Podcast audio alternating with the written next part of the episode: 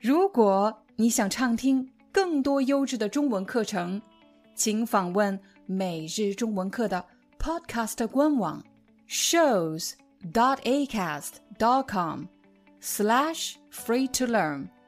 我们的付费会员通道为您提供无广告干扰的高质量收听体验，想听多少就听多少。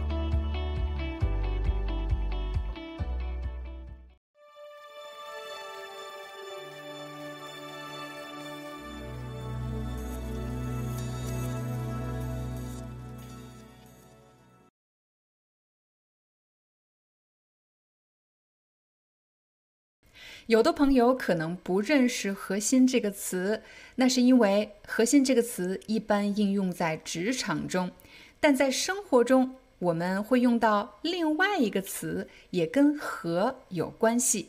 请大家看，我手上拿着一个芒果，芒果外面的这个部分是果皮，果皮下面呢，黄色的部分可以吃的部分叫做果肉。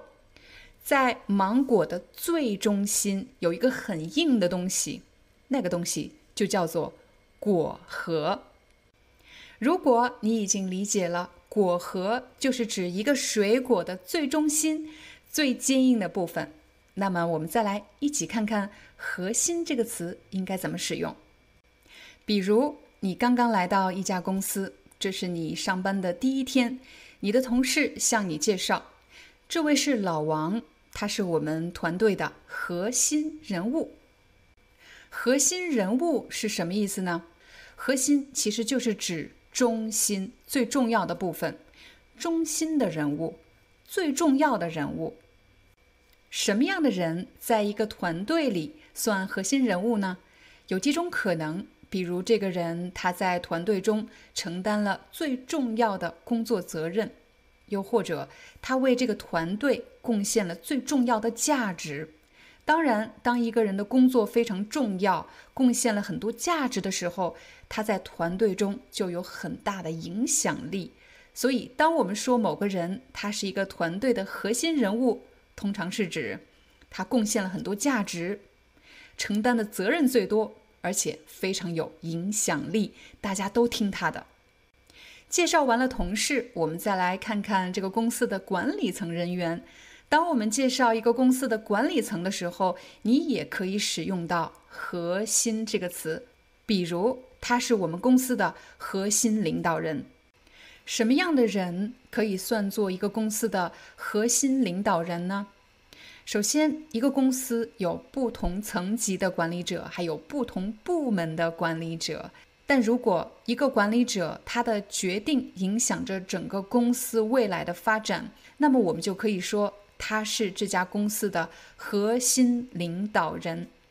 我们除了可以用“核心领导人”这个词以外，你还可以说“领导核心”，他是这家公司的领导核心。请大家注意这两组表达：核心领导人和领导核心。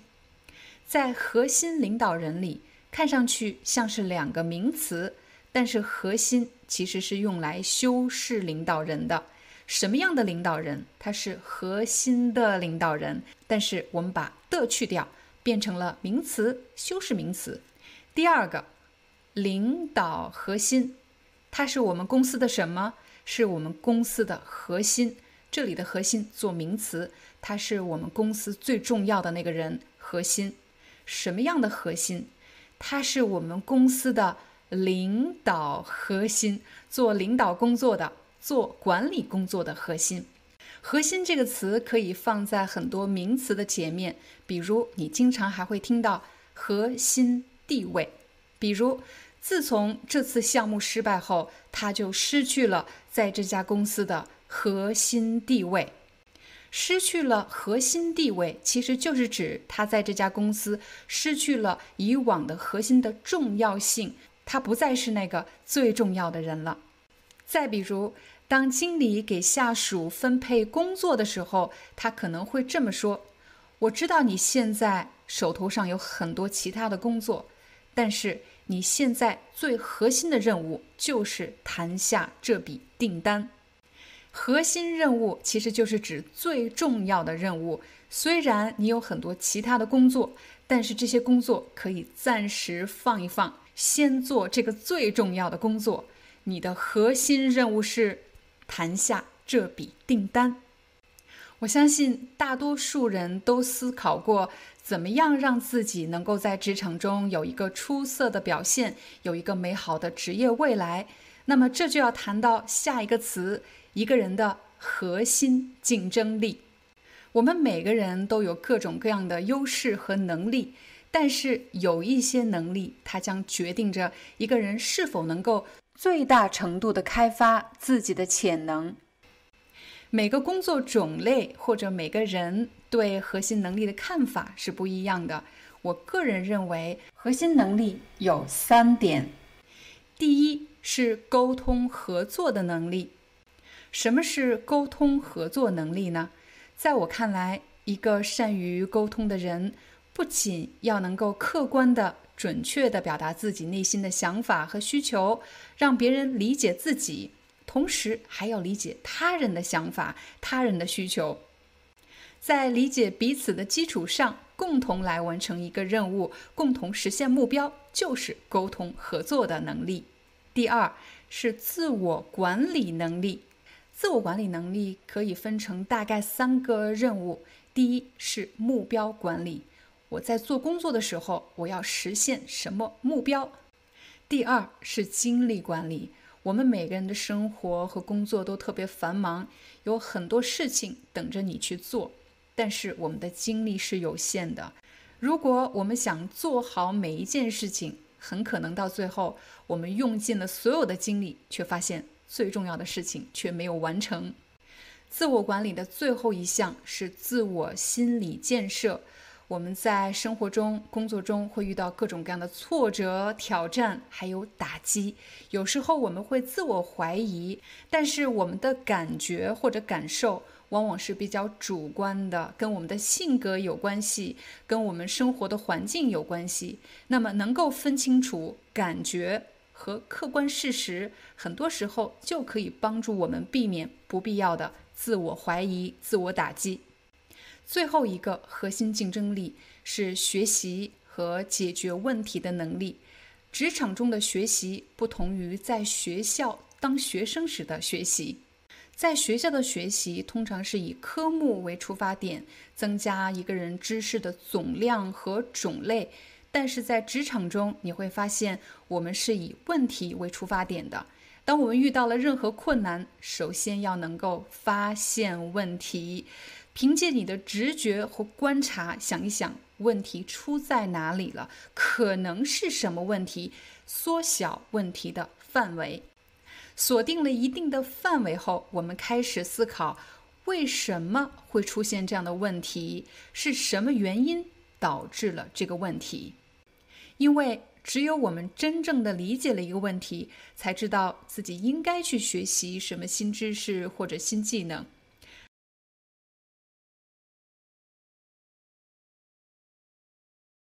其实，“地道”这个词使用的最常见的情景有四个。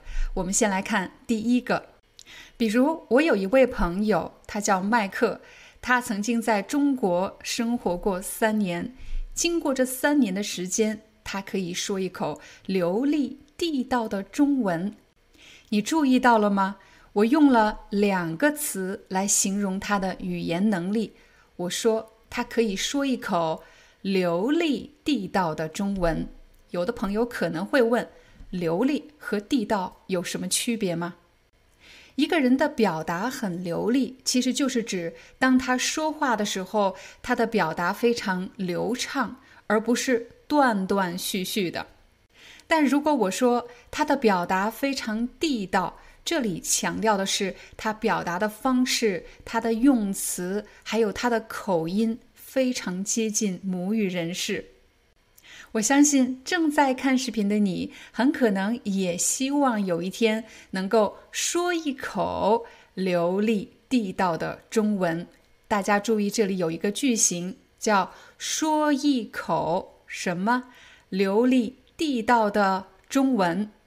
我和大家一样，也在学习外语，我在学习英语和法语，所以我希望有一天我能说一口流利地道的英语，又或者流利地道的法语。如果有人夸你，你的中文非常地道，他的意思就是说你的表达方式、你的用词、你的语音非常像母语人士。我们再来看地道的第二种用法，比如我们办公室来了一位新同事，他的普通话说的非常标准，所以我听不出来他到底是哪儿的人，他是北京人，是四川人。他到底是哪里的人呢？后来他告诉我，他说：“我可是地地道道的北京人。”他为什么要强调地地道道的北京人呢？请大家对比这两句话：第一句“我是北京人”，第二句“我是地地道道的北京人”。如果你问某个中国人你是哪里人，其实这句话是在问你的老家是哪里的。你的故乡是哪里？你在哪里出生，在哪里长大的？如果这个人说我是北京人，说明他的老家是北京，他是在北京出生长大的。但是如果大家从他的口音，还有他的外貌，他说话的方式，不相信他是北京人，这时他肯定就要强调：我可是地地道道的北京人。什么样的人才算地地道道的北京人呢？大概要满足三个要求。首先，这个人他的父母辈还有他的祖父辈，应该是有几代人都生活在北京，而不是这一代人才新移居到北京的人，应该是几代人都生活在北京。第二是他们非常熟悉老北京的历史以及生活习惯。第三是他们还保留着老北京的饮食习惯和语言表达习惯。刚才我们听到的例子，一般是在地地道道的后面加上某个地域的人。但是有的朋友可能会问，老师，我可不可以在地地道道的后面加上美国人、越南人或者是其他国家的人？可以，如果你遇到了别人质疑你的国籍。比如，有的朋友可能不相信我是中国人，他们觉得我为什么生活在法国呢？为什么会说法语呢？为什么家族里面还有越南裔的家人呢？这时候我就会说，我是地地道道的中国人，因为我在中国出生，我在中国长大，是后来才移居到法国的。我是地地道道的中国人。我们再来看地道的。第三种用法，“地道”这个词还可以用来形容食物、形容美食。比如，去这家餐厅，你可以吃到地地道道的四川菜，你也可以说地道的四川菜。如果你吃到的某个食物非常地道，说明这道菜没有因为环境的改变、地理位置的改变而改变口味。比如对我来说，在国外想吃到地道的中国菜并不容易。为什么呢？因为很多餐馆由于是开在国外、开在海外，所以它为了适应当地人的口味，所以会改变调料，比如少放一些辣椒，又或者放一点糖。因为他们对菜肴做出了改变，所以对我来说，这就不是。地地道道的中国菜，地道的什么菜？我们也可以把“地道”这个词用“正宗”来替换。这也是为什么你去中国餐馆的时候，有可能会看到正宗的什么菜？正宗的四川菜，正宗的法国菜，正宗的越南菜，正宗的意大利菜。地道的第四种用法，我们可以用“地道”来形容一个人的品质。如果你听到某个人说他这个人特别不地道，其实这是一个负面的评价，而且是评价这个人的品质。如果一个人的人品不地道，说明他不够诚实，在关系中精于算计，喜欢占小便宜或者喜欢欺骗。正是因为他的这种行为，大家对他的品质产生了质疑。这时候就会说他是一个不地道的人。这个人很不地道。其实这里的“地道”也可以替换成“厚道”。这个人很不厚道。那么“不地道”“不厚道”的反义词呢？你可以说他是一个诚实厚道的好人，说明这个人呢对人非常的诚恳，在关系中是真心付出的那种类型的人。他是一个。诚实厚道的人，在视频结束前，我要补充地道的最后一种用法，也是第五种用法。地道其实可以做名词，地道指的是地下通道。假设一个窃贼想进入一个建筑偷窃什么东西，他除了可以通过门或者窗户进入这个建筑，他还可以挖一个地道。这个地道就是地下通道，这个地道一直通到他想去的这个房间。在日常生活中，我们当然很少挖地道，挖就是这个动作，我们很少挖地道，但是我们却需要地道过马路。在城市的建设中，地道是一个公共设施。比如，有的城市马路特别宽，要过马路，我们可以走人行天桥，又或者我们可以走地下通道，这里也可以简称为地道。比如，在火车站，你经常会看到地下通道；在地铁站，我们也经常见到地下通道。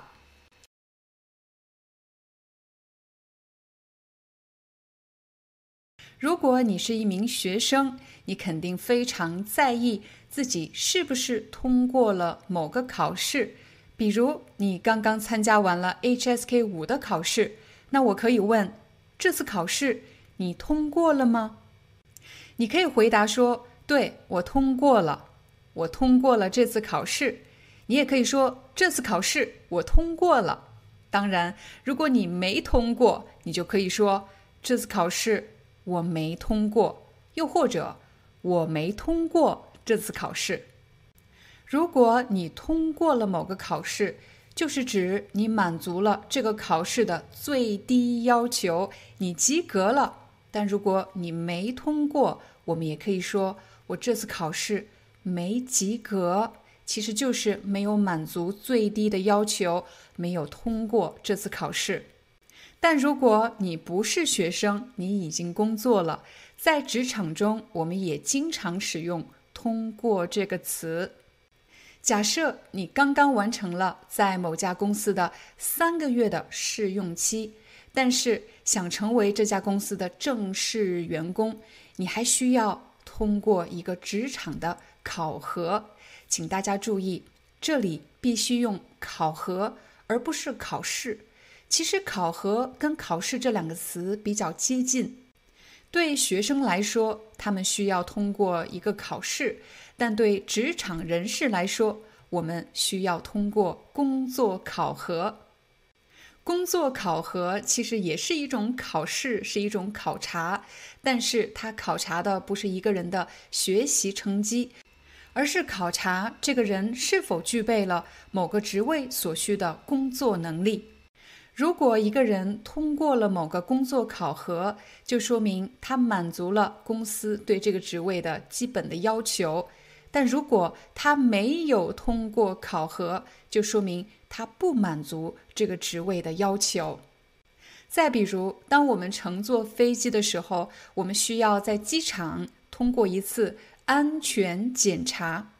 当一个人通过了安全检查，就说明他满足安全检查的要求。但如果他没通过这次安全检查，很可能是因为他携带了违禁品。在这里，违禁品的意思就是指对飞行安全有威胁的东西，就可以说违禁品。刚才我们给大家总结的是“通过”的第一个意思，它表示满足某个要求。我们再来看“通过”的第二个意思，“通过”其实也表示通行。当它表示通行的时候，一般应用在和交通有关的场景中。比如，你坐着一辆车要去什么地方，可是，在途中遇到了交通堵塞，而且堵了很长时间，你不知道为什么堵车。这时，你听到交通广播里说。由于前方发生了交通事故，警方已经设了路障，禁止所有车辆通过，其实就是禁止所有车辆通行。我们再来看“通过”的第三种用法。看完今天的视频，你可以在视频下方用“通过”这个词留言给我。比如，你可以说：“通过今天的课程，我学到了很多有用的表达。”请大家注意，通过今天的课程，不是你通过什么地方，也不是你通过了什么考试考核，不是满足要求。通过今天的课程，我学到了很多有用的词汇、有用的表达。在这个例句里，你会发现是一个经历带来了另外一个经历。学习中文，观看今天的中文课是一个经历。那么，这个经历让你获得了更多实用的表达、实用的词汇。在这种情景下，你就可以说：通过今天的中文课，我学到了很多有用的词汇和表达。在职场中，我们经常会接受各种各样的培训。完成培训以后，你学到了很多新的技能，你就可以说。通过今天的培训，我获得了很多实用的客服经验。你注意到了，也是一个经历带来另外一个经历。再比如，很多朋友可以用中文进行简单的对话，但是还不能就某个话题展开比较深入的对话。我相信，如果你肯花时间、花精力跟着我们的频道学习。通过半年的学习，你就可以就某个话题展开比较深入的讨论，也是一个经历带来另外一个经历。通过半年的学习，我可以就某个话题展开比较深入的对话。再比如，我的一位朋友是一位非常安静而且比较内向的人。他很少在公开场合跟大家讲话，但是通过最近的一次谈话，我发现他其实是一个非常爱交流的人。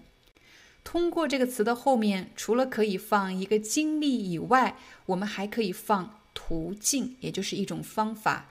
比如，通过这个实验，我们找到了爆炸的真正原因。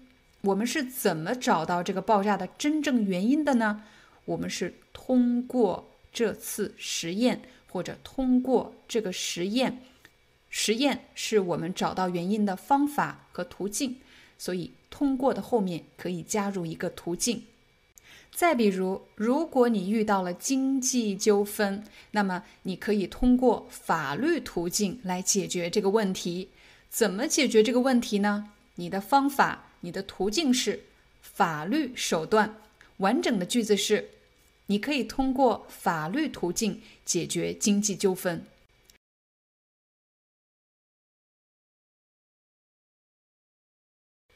本来这个词特别的口语，在生活中非常实用。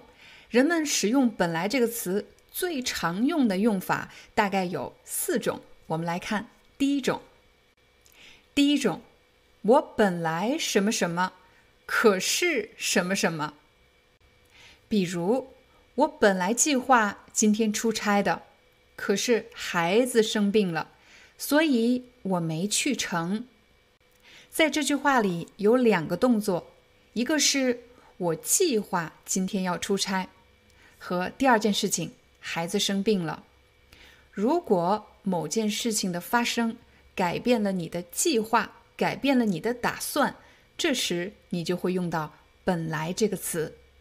你可以说：“我本来计划干什么，可是什么什么，所以没能干成这件事情。”又或者，我本来打算干什么，可是因为什么什么，所以没能干成这件事情。现在我们用“我原本打算干什么，可是什么”来造一个句子。比如，我原本打算这个周六在家打扫房间的，可是朋友非要让我跟他一起去爬山，所以。我只好等到周日再打扫房间了。刚才我用到了一个词，我说朋友非要我和他一起去爬山，非要我干什么？这句话的意思就是指他一定要我怎么样，我不能拒绝。你也可以说他非得要我怎么样。这两句话的意思是一样的。我再重复一遍：他非要我陪他一起去爬山，和。他非得要我陪他去爬山，你也可以说他一定要我陪他去爬山。这三句话的意思是一样的。中国人有句老话说：“计划赶不上变化。”这句话的意思就是指，无论你计划的多么周全，计划的多么好，总有一些事情发生会打乱你的计划。这也是为什么我们经常会用到“我本来什么什么”。我本来打算今天早上去跑步的，可是外面下起了大雨，我只好等到明天再去跑步了。我本来打算今天给大家拍视频的。可是我家停电了，我只好等到明天再给你们拍视频了。本来这个词除了可以强调你之前的打算或者计划以外，还可以用来强调你做某件事情的目的。比如，我本来是想跟他开个玩笑的，可是没想到他真的生气了。你可以在。本来是想的，后面加上你做某件事情的目的或者动机，就是你为什么做这件事情。我本来是想跟他开玩笑的，我没想让他生气，可是最后他真的生气了。我们再来看本来的第二种用法，这个句型是：我本来就怎么样，现在更怎么样了。假设你是一个怕黑的人，就是很害怕黑暗的地方。有一天，你去朋友家做客，突然停电了，这时你很害怕。可是你的朋友却在这时候跟你开玩笑，讲鬼故事，你会怎么样呢？你会更加害怕，对吗？这时你就会用到这个句型：我本来就很害怕，现在我更害怕了。我本来就怎么样，现在更怎么样了？通常是指有一件事情让你的某种感受变得更强烈了。比如，我本来就很担心他，听你这么一说，我更担心了。我本来就很担心，表示你没有说话之前，我已经开始担心了。但是你告诉我了一些其他的信息之后。我更加担心了。这时你就可以说：“我本来就很担心，听你这么一说，我更担心了。”再比如，我本来就很怀疑他，听你这么一说，我更怀疑了。我再给大家一个场景，比如你需要在家一边工作一边照顾孩子，那么很可能你会觉得特别心烦，因为。工作上的事情已经很多了，这个时候孩子又不停的来打断你，让你没有办法集中你的注意力，这时你就会觉得心情特别的烦躁。我们也可以说感到心烦。那么我们就可以用到本来就怎么样，现在更怎么样这个句型。我本来就很心烦，被你这么一闹，我更心烦了。细心的朋友可能注意到了，在前面几个例句里，我们用到了一个和一有关的习惯性表达。被你这么一闹，听你这么一说，这是一个固定的表达习惯。为什么有一个一字呢？其实主要指的是我已经怎么样了，现在发生了一件事情，就只需要这一件事情，就完全改变了我的状态。我本来就很害怕，被你这么一下，我更害怕了。就这一件事情改变了我的状态。我本来就很心烦，被你这么一闹哭闹，我更心烦了。我本来就很担心，听你这么一说，你说的这件事情，让我更担心了。我们再来看本来的第三种用法：什么东西或者什么人本来就怎么样。这个句型呢，一般是用来推卸责任、撇清关系。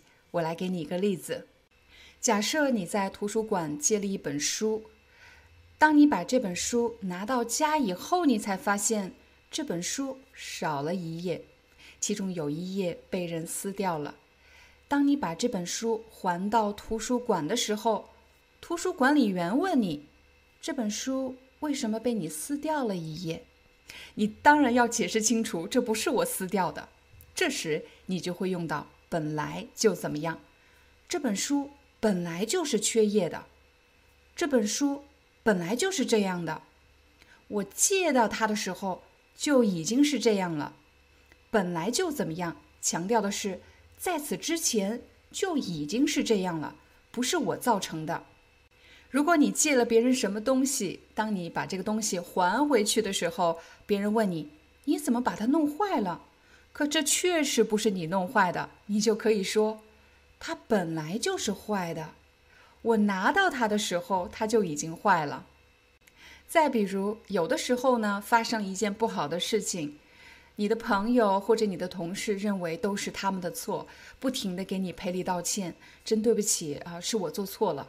但你很清楚这件事情和他们没有关系，你为了帮助他们撇清关系。不需要承担任何责任，这时你就可以说：“这件事情本来就不是你的错，这件事情本来就和你没关系，这件事情本来就是我的问题。”说完了本来的前三种用法，我们再来看本来的第四种用法。本来这个词呢，也可以说本来的什么做形容词。也许你会看到这样的文章。我失去了自己本来的样子，这里的“本来”就是原来的意思，以前的意思。我们每个人都会成长，不可能一直保持着童年的样子、童年的心态，一定会发生变化。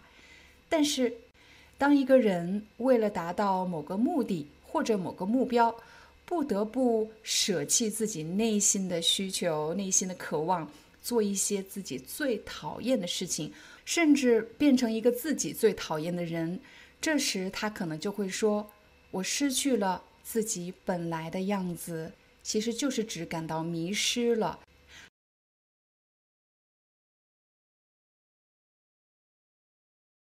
标志这个词既可以做名词，也可以做动词。我们首先来看看标志做名词时的用法。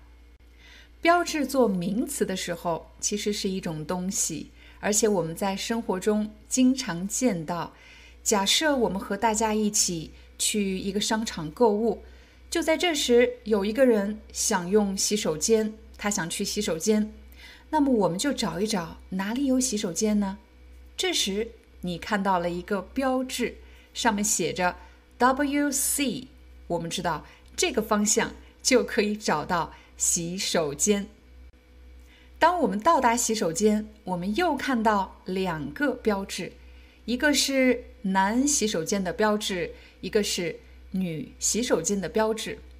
标志在我们的生活中真的太重要了，请大家想象一下，如果有人把所有的标志替换成了文字解说。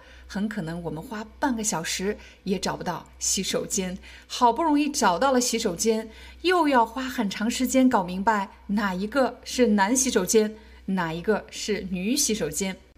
所以标志不同于文字解说，最大的区别是它更加的直观，更容易让别人看懂，就连小孩子看不懂字的孩子都可以明白这个标志是什么意思。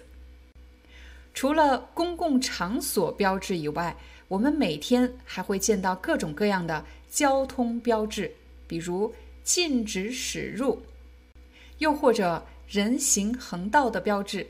当你坐地铁、坐火车的时候，也会看到各种各样的安全标志，比如小心夹手、禁止依靠、不要靠在门上这样的安全标志。除了刚才我们给大家介绍的标志的用法以外，标志还可以用来代表一个组织或者机构，比如标志可以代表一个企业，也就是企业标志。企业标志也可以变短，简称为商标 （logo）。一个国家也可以有自己的标志，国家标志那是什么呢？当然是一个国家的国旗。当我们看到某个国家的国旗的时候，你立刻就能够明白。它代表着某个国家。如果你已经掌握了标志的第一种用法，让我们来看标志的第二种用法。很多时候你会听到“标志性什么”，其实是指标志性的什么。标志性可以做定语来修饰某个名词，比如标志性建筑。如果一个建筑可以代表某个城市，或者某个国家，当你看到它，你可以立刻联想到某个国家或者某个城市，那么这个建筑它就是标志性建筑。比如长城和故宫是中国的标志性建筑，很多人虽然没有去过中国，但是只要看到长城，他就知道说的肯定是和中国有关的事情。再比如法国的标志性建筑是埃菲尔铁塔。印度的标志性建筑是泰姬陵。我从来没有去过印度，但是我却认识泰姬陵。我只要看到泰姬陵，就想到了印度。我们再来看标志的第三种用法，标志还可以做一个动词，比如在我们的不同人生阶段，都有一些重要的事情发生。比如，我们常常觉得十八岁生日是一个非常重要的时刻，因为它是一个人生的标志，它标志着一个人进入了成年。又或者，当你大学毕业，找到了第一份收入稳定的工作的时候，这也是一个重要的标志，因为它标志着你即将成为一个经济独立的人。标志这个词除了可以用于个人以外，我们也可以用于企业和国家。比如，公司上市标志着这家企业进入一个新的发展阶段。说完了企业，我们再来说一说国家。教育对一个国家来说是非常重要的。比如，高等教育是衡量一个国家的发展水平以及发展潜力的重要标志。什么叫标志呢？在这里，我们可以理解成条件，又或者是因素。如果你想衡量一个国家的发展水平、发展潜力，那么就要考虑很多因素。那么，高等教育就是其中要考虑的那个因素，又或者说，高等教育就是其中一个条件，衡量一个国家发展的重要条件。让我们再来看一遍这句话。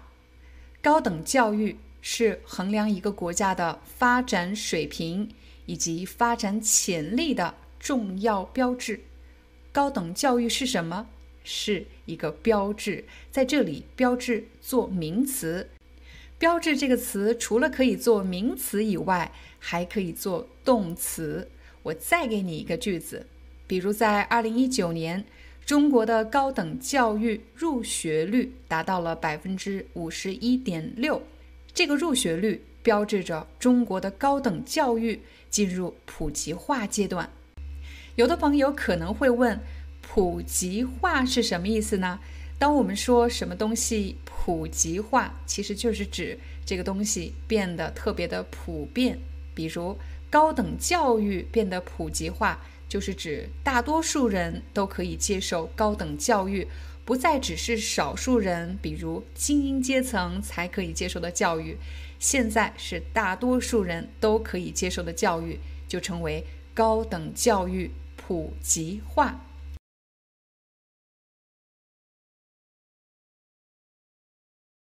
首先，培养可以做动词，我们一般说某个组织机构培养了什么人。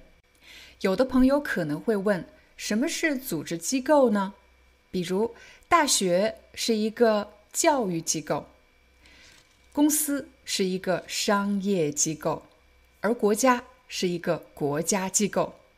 请大家看这三句话：这所大学培养了一大批人工智能领域的人才。机构是这所大学，培养什么？培养了一大批人才。什么是人才？人才就是指具备特殊技能或者某个领域的专业知识的人，我们就称为人才。什么人才呢？是人工智能领域的人才。人工智能其实就是 AI，Artificial Intelligence，人工智能领域的人才。你是哪个领域的人才呢？第二句。这家公司培养了一大批高级管理人才，什么样的人才？从事管理工作的人才，而且是高级管理人才。大家可以理解成高水准的、高水平的管理人才。第三句，国家培养了一大批高素质人才，什么样的人算是高素质人才呢？其实这里有几种可能性，比如一个人接受了高等教育，有高学历，具备了某个领域的专业知识，这样的人可以算作高素质人才。又或者某个人他没有高学历，但是他有某个领域的专业技术，这样的人我们就可以称为高素质人才。通过刚才的三个例句，你可以看到。培养的过程就是指一个机构投入了大量的教育资源，把一个普通的人变成一个具备专业知识、具备专业能力的人。这个过程就是培养。有的朋友可能会问：除了一个机构可以培养一个人以外，可不可以一个具体的人培养一个人呢？当然可以。比如，我的老师希望把我培养成专业的。对外贸易人才，我的老师投入了大量的时间、精力和支持，他教给我很多的知识，并且和我分享了很多他的工作经验。他希望把我培养成，培养成什么？你可以在这里填入不同的职业或者职业方向。除了老师希望培养我们以外，当然还有我们的父母。我的父母希望把我培养成一名医生。一名律师，一名画家，又或者一名音乐家。如果有一天你真的实现了这些理想，当你表达感谢的时候，你就要想一想：你是希望感谢某个具体的人，还是希望感谢某个组织？比如在毕业典礼上，我们不仅要感谢学校，还要感谢我们的老师。我要感谢我的母校，还有老师们。对我的培养，如果有一天你实现了父母对你的期望，你真的成为了律师、医生或者你向往的职业，这时你可以说：“我要感谢父母对我的培养。”请大家注意刚才的这两句话：“我要感谢某个人或者组织对我的培养。”这里的培养其实是名词。我们再来看培养的第二种用法，有时候你会听到说，我们需要一些时间培养感情。我来给大家一个例子，比如有的孩子小的时候不是和父母生活在一起，他们是跟着奶奶、爷爷、外公外婆长大的，所以和自己的父母比较疏远。这里的疏远指的是内心的距离比较远，他们的关系。不是特别亲密，没有特别强烈的依恋的感觉。但是如果有一天他们不得不重新生活在一起，这时他们就需要培养感情。培养感情，培养什么感情？培养孩子和父母之间的感情。培养感情的过程，其实就是指开始建立关系，让关系变得越来越深入，让关系变得越来越紧密的过程，就是在培养感情。再比如，情侣关系或者婚姻关系破裂以后又复合了，重新走到了一起，但是由于之前有过不太好的经历，所以心与心的距离变得。更远了，没有像以前那么亲近，那么依恋。所以，如果想再次回到原来的关系，就需要培养感情，重新认识彼此，慢慢建立关系的过程，就可以说培养感情。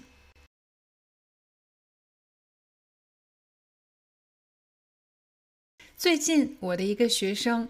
他想给他的妈妈发一封生日祝福的短信，他的短信是这么写的：“感谢妈妈养了我这么多年，妈妈辛苦了。”他问我这个短信这样写可以吗？其实这封短信没有什么问题，但是要修改一个字，他应该把“养”改成“养育”，那就更好了。在今天的课程里，我将和大家分享。养和养育这两个词到底有什么不同？我们首先来看“养”这个字，我们可以养什么呢？比如，有的朋友喜欢养花、养草，也有的人喜欢养宠物，比如你养了一只猫，养了一只狗。我们养花、养草的时候，需要给这些植物提供它所需的生存环境，比如。充足的日照，还要给它浇水、施肥等等。而当我们养宠物的时候，我们需要给它们喂食，带它们出去散步，满足一个动物生存的基本生理需求。刚才你已经学习了“养”这个字，后面一般接的是植物或者动物。有的朋友可能会问：我们可不可以说养一个人呢？在中国人的日常对话中，你确实会听到“养什么人”这样的表达。比如，一个妈妈生气了，她对孩子说：“我把你从小养到大，你现在不听我的话了。我把你从小养到大，我投注了这么多的精力，这么多的时间把你养大了，可是你却不听我的话。”这里的“养”是一个比较口语的表达，它强调的是把一个孩子从小养到大这个过程中所投入的精力、所投入的努力。尤其是当父母生气的时候，孩子不听话的时候，你可能会听到有人这么说：“我养你有什么用？”父母能说出这样的话，很可能是因为孩子做了什么让他们失望的事情。再比如，我自己就有两个孩子，我发现养孩子特别花钱，学习要花钱，穿衣服要花钱，出去玩买玩具要花钱，吃饭要花钱，到处都是花钱的地方。所以我觉得养孩子很花钱，同时我也觉得。养孩子和养花、养草、养小宠物是不一样的，因为对植物和宠物来说，我只需要满足它们基本的生理需要就可以了。但是养孩子就不同了，因为我除了要让他们吃饱穿暖以外，还要把他们培养成有用的人才。所以养孩子除了满足生理的需求，还有。第二层要求，那就是育，养育的育，教育的育。这也是为什么当我们给爸爸妈妈写感谢信的时候，我们要说感谢爸爸妈妈养育了我这么多年。也就是说，当我们使用“养育”这个词的时候，是对父母的双重肯定，也就是双重的感谢。首先要感谢父母把我们从小养到大，在这个过程中他们的投入、付出和努力。第二层感谢是要感谢父母对我们的教育和培养。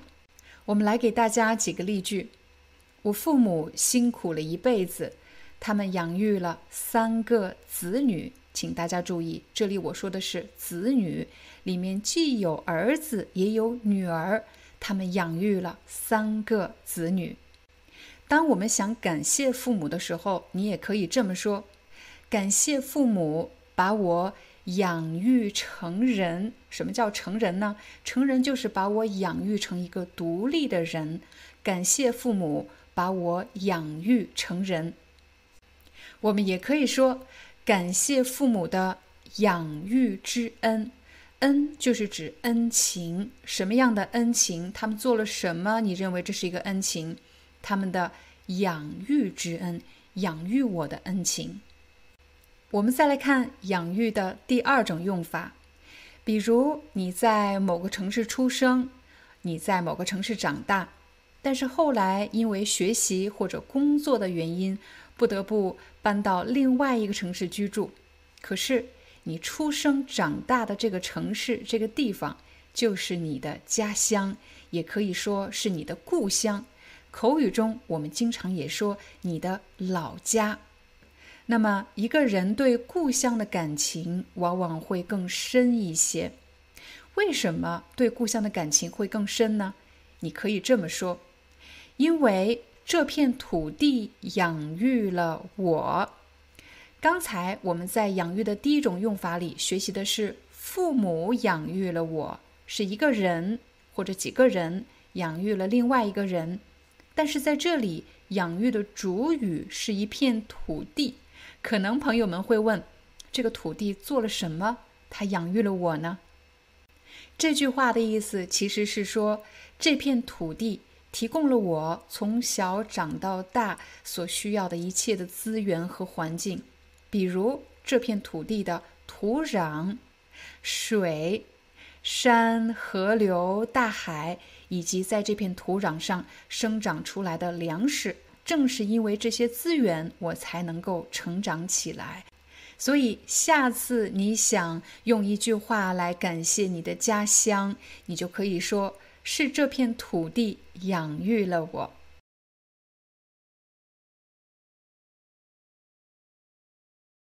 首先，“怀疑”这个词可以做动词。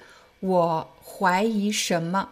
假设我最近接到了一个电话，这个人打电话告诉我说，他是我妈妈的一位朋友，他现在急需用钱，他现在特别着急，等着用钱。所以他希望我可以借给他一些钱，但是我很怀疑这个人的身份。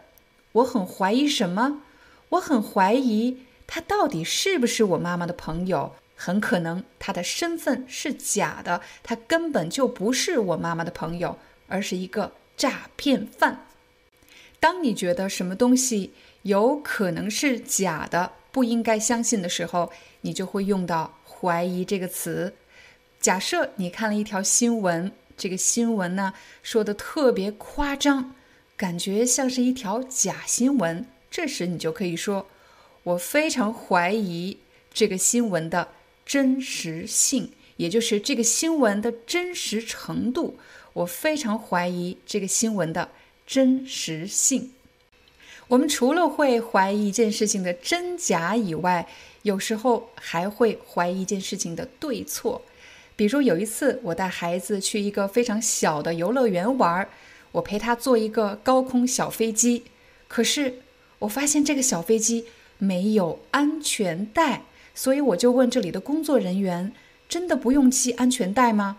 他对我说：“没问题，放心吧。”可是不管他怎么说，我都没办法。放心，为什么呢？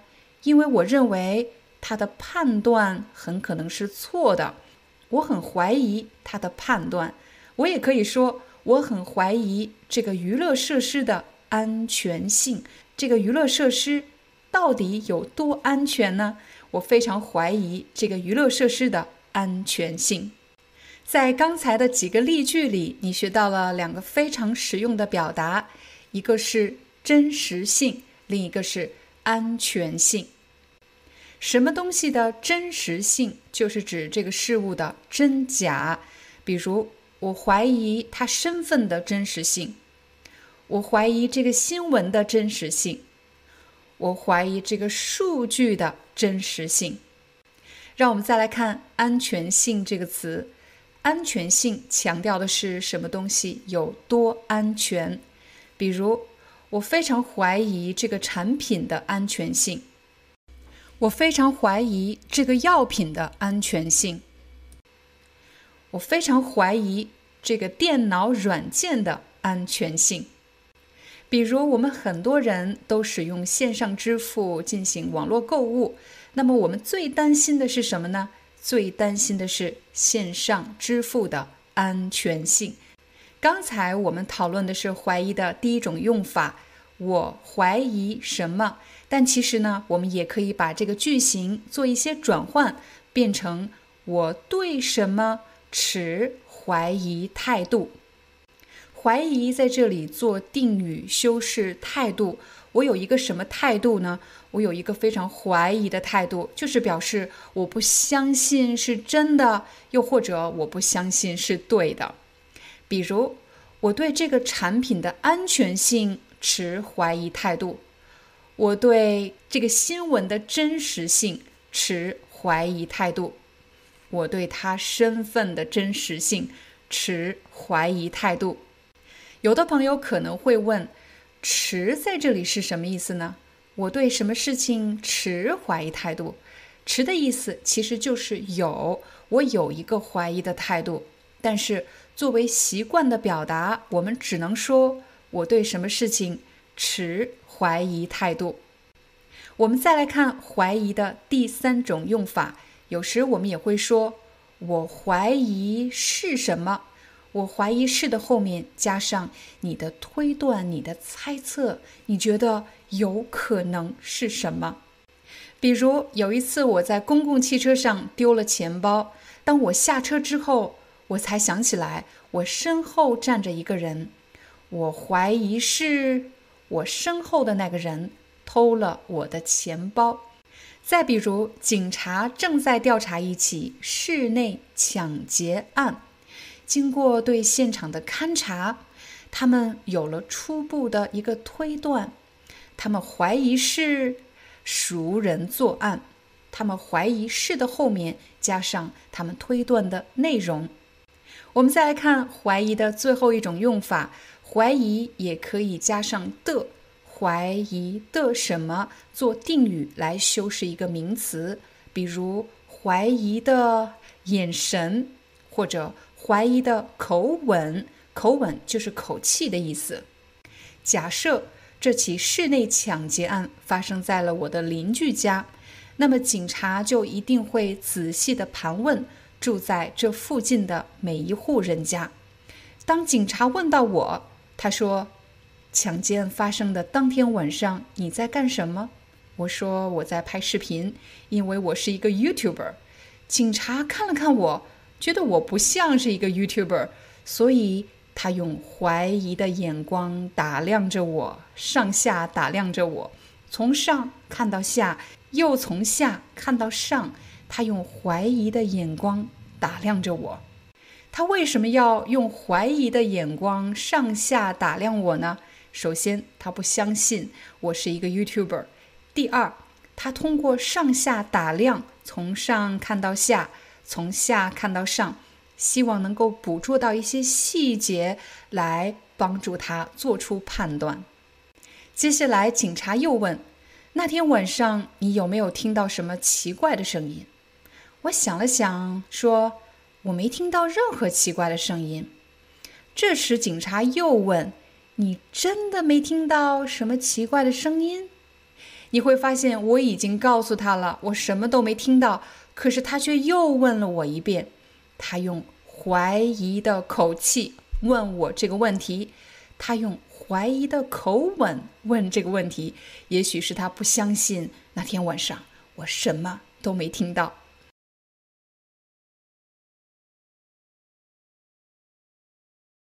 如果你已经会使用“重要”这个词，那么你很可能会问：还有什么其他的词也表示重要这个意思，但是可以让你的中文听上去更加地道、更加专业呢？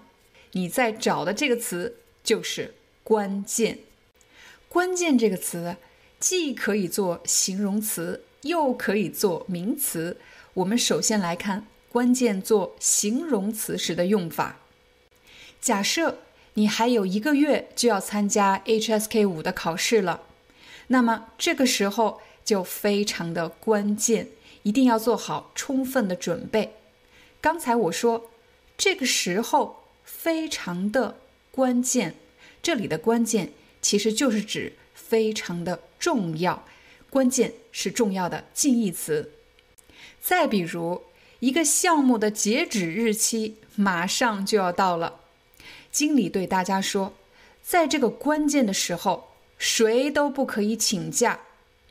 在刚才的两个例句里，你看到的关键的用法是：第一，你可以说什么东西或者什么人很关键，表示这个东西或者这个人很重要。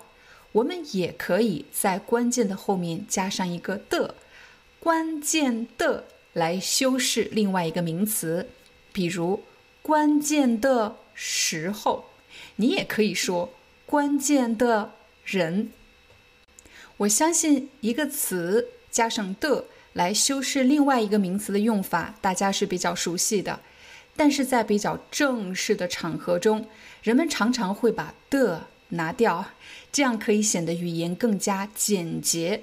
比如，关键时刻、关键人物、关键信息、关键环节，你看到了，这些用法都是四个字，没有的这个字。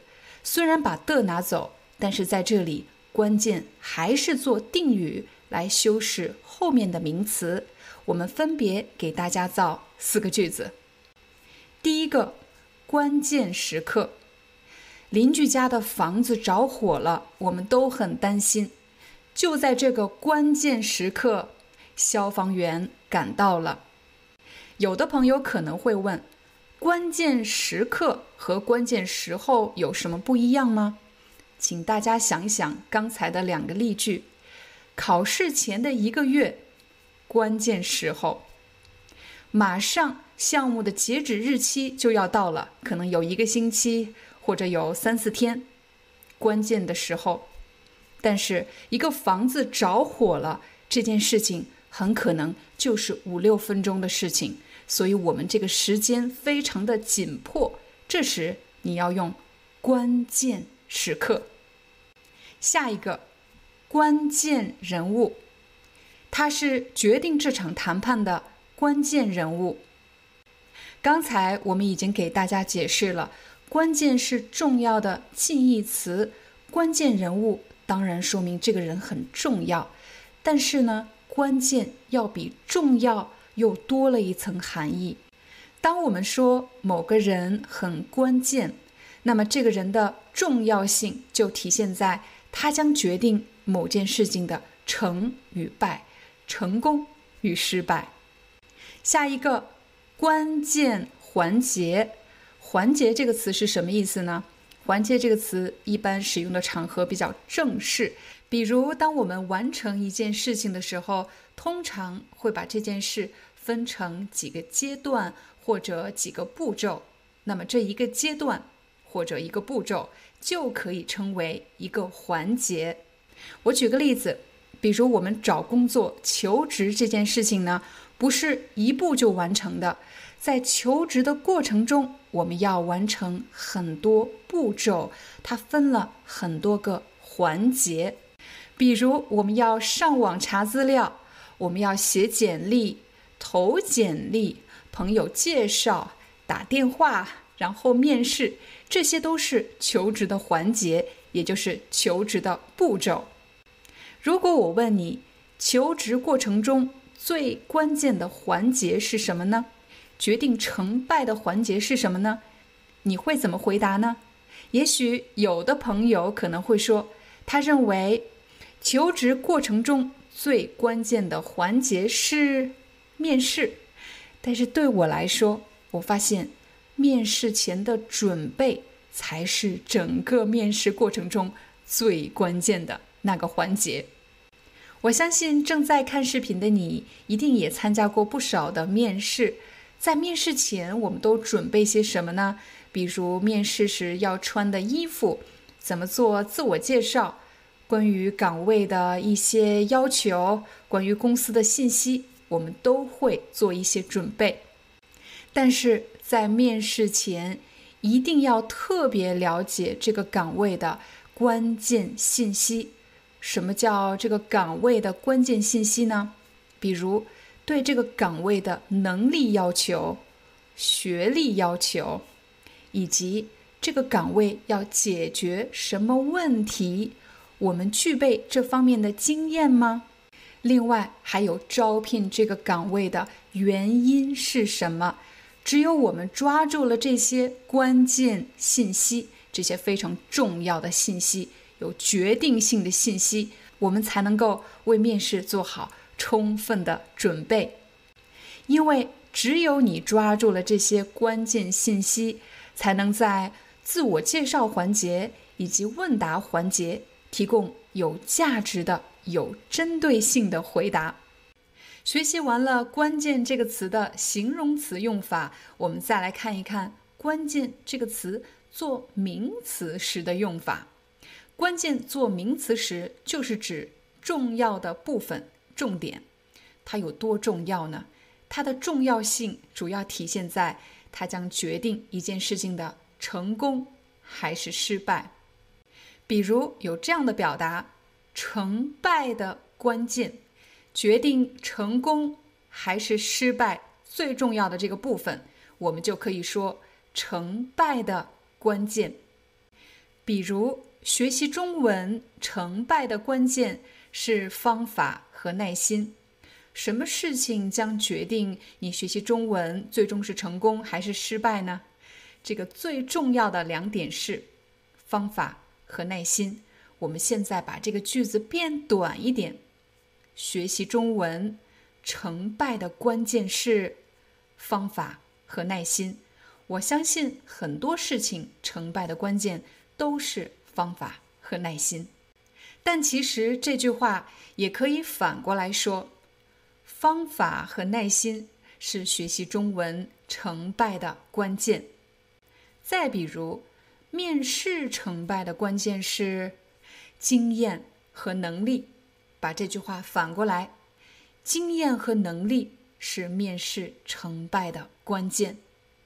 在刚才的几个例句里，你会发现。关键是什么？这个“是”的后面放的都是名词。关键是能力和经验，关键是方法和耐心。但其实“关键是什么”的后面也可以加一个句子，而且这种表达非常的口语。我来给你一个例子，比如我的好朋友约我每天早上跟他一起去跑步健身。这是一个特别好的想法，但是我却没时间。我是这么回答他的：“我是真想跟你一起去跑步，可关键是我得有时间才行。”很多时候，我们想做一件事情，但是条件不满足，而且是一个非常重要的条件不满足。比如跑步这件事情，我没时间，我早上要送孩子上学。我没时间去跑步，这时我就可以说，关键是我得有时间，我得有时间是非常口语的表达，就是我需要有时间。我说了这么多，当然不是要告诉我朋友有时间这件事情很重要，我其实是在给他解释，我之所以不能去，是因为我没时间。我再说一遍，我也很想去。可关键是我得有时间才行。这句话的意思其实就是说，我也想去，但是我没时间。再比如，朋友拉我一起创业，我对他说，我也想创业，可关键是我没资金。就是我想创业，但是没有钱，没有资金。当我们讨论怎么样才能做成一件事情，怎么样才能成功的时候，会用到成功的关键。但如果你想解决一个问题，这时你就会用到问题的关键。比如在公司，我们经常和同事们讨论来解决一个问题，每个人都发表了自己的观点和想法，但是这些想法似乎都没有指出问题的关键，就是这个问题最重要的部分，起决定性的部分。当我们解决问题的时候，人们会使用“问题的关键”这样的表达。当我们做决定的时候，我们也会用到“关键”这个词。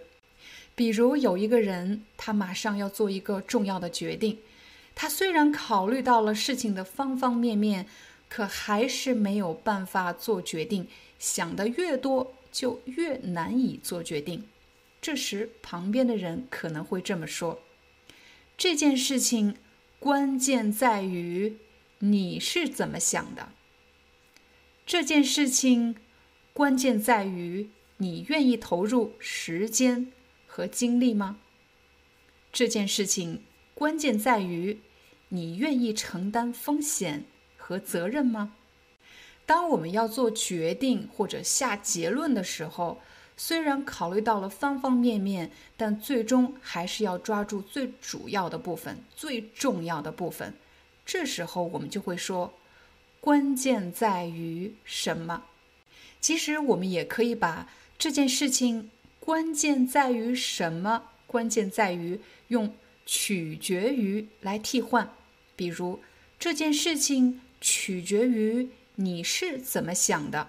你会发现，关键在于取决于的后半部分是解决这件事情关键的部分。